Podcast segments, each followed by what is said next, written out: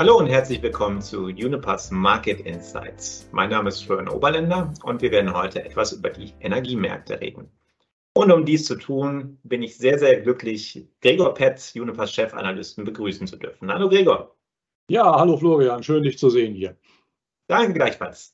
Gregor, lass uns mit den Gasmärkten anfangen. Ähm, ist natürlich immer relevant, weil es sich auch auf die Strompreise auswirkt und natürlich für Uniper äh, immer interessant ist als Kraftwerksbetreiber und aber auch als Gashändler. Ähm, wie ist da der Stand auf den Gasmärkten aktuell? Ja, du hast tatsächlich recht. Also in den letzten Monaten hat sich ja der Gaspreis als so eine Art Fieberindikator für die äh, deutsche und europäische Wirtschaft so herauskristallisiert und natürlich nebenbei auch als äh, für unser Geschäft als, als Univer, für unsere wirtschaftliche Situation.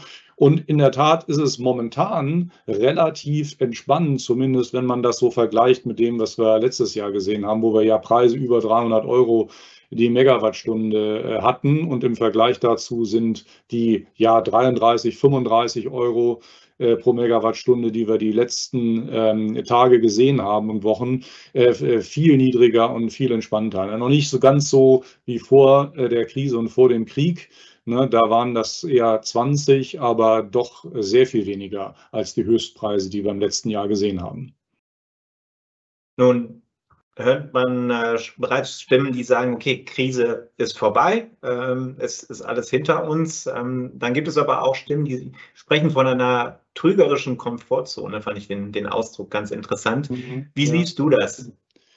Also das, das stimmt. Ne? Das, äh, die gute Nachricht ist ja, dass die Situation aktuell ganz gut gemeistert wird. Die Speicher sind relativ voll.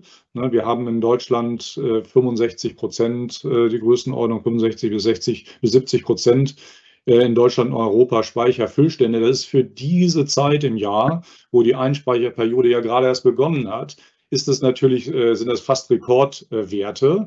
Der Grund, dass die so hoch sind, ist aber natürlich auch daran, liegt daran, dass der letzte Winter relativ warm war und auf diese Weise konnten die Speicher geschont werden. Das äh, auf der anderen Seite äh, sind die äh, ja überwiegend für Deutschland zumindest ausgefallenen russischen Gaslieferungen über Pipelines äh, do, doch gut ersetzt worden durch, durch andere Lieferungen. Nicht alles, ein Teil eben auch durch weniger Verbrauch, weniger Nachfrage in der Industrie und in den Haushalten, aber eben auch durch erhöhte ähm, Importe von Flüssigerdgas, LNG und auch sehr gute norwegische und in Südeuropa auch algerische Lieferungen, ähm, die das ganz gut ausgeglichen haben. Also in Summe eigentlich eine gute Situation, das ist die gute Nachricht. Ähm, ja, aber das ist jetzt, sind jetzt nicht Lorbeeren, auf äh, denen man sich jetzt eben ausruhen kann.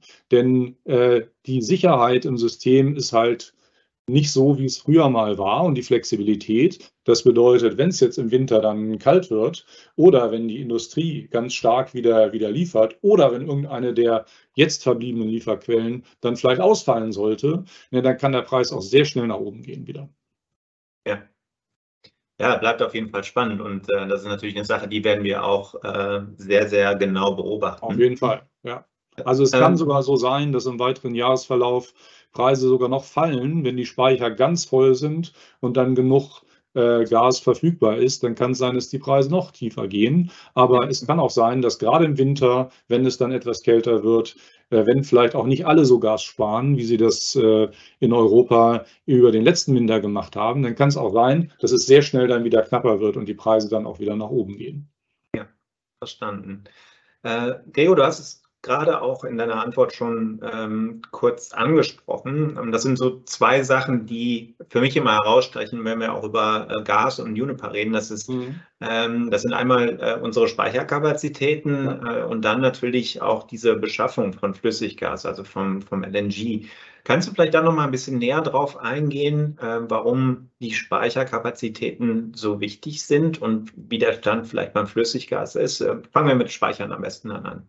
Ja, auf, äh, auf jeden Fall. Die Speicher sind ja dafür da, im Winter Vorsorge zu treffen, dass äh, im Winter, wo dann auch unter normalen Umständen, auch ohne äh, Krieg und Unterbrechung von russischen Lieferungen, äh, wo dann eben äh, äh, unter normalen Umständen die Lieferungen nicht ausreichen. Und da braucht man eben die Speicher, um diese, wir sprechen von der Saisonalität, des Gasabsatzes, das bedeutet einfach, dass man im Winter halt mehr verbraucht als im Sommer, dass man das mit den Speichern eben abfedern kann. Deswegen ist es wichtig, dass die zum Anfang des Winters komplett, möglichst komplett gefüllt sind. Da gibt es jetzt ja auch Regeln in Europa, ne, wie äh, vorgeschriebene Mindestfüllstände. Und es sieht aus, als ob wir das eben sehr gut erreichen können dieses Jahr, wenn das, wenn das so weitergeht. Ne. Das ist eben die gute Nachricht. Und auch wir als Juniper sind ja großer Speicherbetreiber und haben unsere Speicher auch entsprechend gefüllt.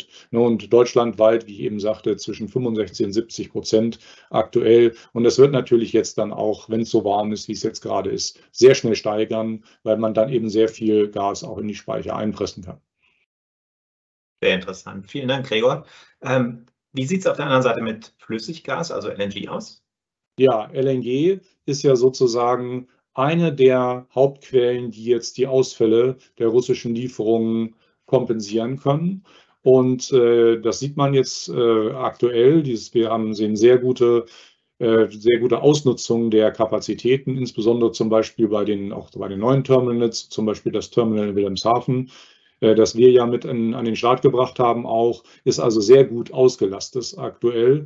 Äh, und äh, das bedeutet natürlich, dass, wir, dass man Leute hat, die auch diese, diese Schiffe dann erwerben können und diese Verträge schließen, damit die Schiffe dann eben auch dann reinkommen in die Terminals. Ja. Und all dies zusammen und auch eine erhöhte Auslastung von Kapazitäten in anderen Ländern, in Nachbarländern und auch in Südeuropa, führt eben dazu, dass LNG eben stark auf dem ansteigenden Weg ist und eben auch seinen Beitrag leistet, die russischen Lieferungen äh, auszugleichen. Ja. Zu den russischen Lieferungen kommen wir jetzt gleich, aber es, es unterstreicht ja auch so ein bisschen ähm, die, die Wichtigkeit ähm, dieser Energieterminals, ähm, weil Uniper ist nun mal oder steht für Versorgungssicherheit und ähm, da war es, glaube ich, enorm wichtig, auch dieses äh, Terminal in Wilhelmshaven dann final zu eröffnen und das ja, erste und Energie zu empfangen. Und es wird aber auch nicht reichen. Wir brauchen weitere Kapazität. Natürlich äh, die anderen Terminals wie Brunsbüttel und auch die ähm, in, beispielsweise in Lubmin, ähm, die, die, sind deswegen erforderlich, äh, weil äh, wir im letzten Jahr ja auch Glück gehabt haben, äh, weil es eben relativ warm war. Und ähm, äh, man darf auch nicht vergessen, dass nach Europa immer noch russische Gaslieferungen kommen. Die gehen im Wesentlichen nach Südeuropa. Ähm, das heißt also, es können noch mehr Lieferungen ausfallen und man braucht auch ein bisschen Vorsorge, wenn es mal Störungen gibt und wenn zum Beispiel norwegische Leitungen in Wartung gehen oder aber, und das hofft natürlich keiner, durch äh, irgendwelche Einwirkungen dann gestört oder sogar zerstört werden. Also es ist auf jeden Fall eine kluge Idee, hier Vorsorge zu, äh, zu schaffen. Absolut. Nun, ähm, wenn wir jetzt bei Flüssiggas bleiben, ähm, es ist ja auch ganz klar, dass wir unser Flüssiggas jetzt nicht aus dem europäischen äh, Umland ähm, ja. oder ne, von unseren Nachbarn hier beziehen. Ähm, und da gibt es natürlich einige Stimmen, die sagen, okay, begeben wir uns jetzt von einer Abhängigkeit, ne, früher russischen Gas, in die nächste mit Flüssiggas ähm, aus den USA. Ähm, siehst du diese Gefahr? Natürlich ist äh, bei äh, Energieimporten gibt es immer eine gewisse Abhängigkeit. Bei LNG ist aber der große Vorteil, dass es sich um einen Markt handelt, der global mit Schiffen funktioniert. Das heißt also im Prinzip kann äh, fast jedes LNG-Schiff äh, die, um die ganze Welt fahren und dann auch seinen Zielort äh, finden. Die aktuellen LNG-Lieferungen nach Europa kommen im Wesentlichen aus den USA, aber aus Afrika und aus dem äh, Mittleren Osten. Teilweise äh, kommen auch noch russische Lieferungen nach, äh, nach Europa, aber das ist jetzt ein relativ kleiner Anteil.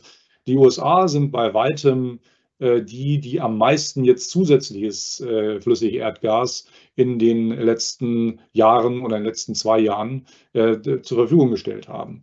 Äh, grundsätzlich gibt es aber eine wesentlich bessere Diversifizierung. Und zum Beispiel, wenn die Kapazität in der Golfregion in Katar besonders stärker ausgebaut wird, dann werden diese Mengen auch dem Weltmarkt äh, zur Verfügung stehen. Na, die Vorbedingung ist natürlich ein bisschen, dass man sich auch rechtzeitig mit den Lieferanten darauf einigt, auf zuverlässige Lieferungen und sich nicht darauf verlässt, dass man mal ein Schiff, das kein anderer benötigt, eben ähm, sozusagen nach Deutschland bringen kann, sondern dass man vertragliche Vereinbarungen schließt, die das so ein bisschen zuverlässiger und dauerhafter machen. Ja. Macht Sinn. Ähm, und man hat ja auch gesehen in der jüngsten Vergangenheit, dadurch, dass ähm, der Exporthafen äh, Freeport ähm, lange Zeit ausgefallen ja. ist, dass, mhm. dass wir durchaus auch in Europa in der Lage waren, das, das anderweitig zu, zu kompensieren. Das stimmt schon. Du hast es gerade schon angesprochen, geografisch ist LNG natürlich auch global aktiv und ein Name fällt immer wieder, wenn wir über globale Preisentwicklung und Stimmung an den Märkten äh, reden, jetzt nicht nur ähm, bei LNG generell, und das ist China.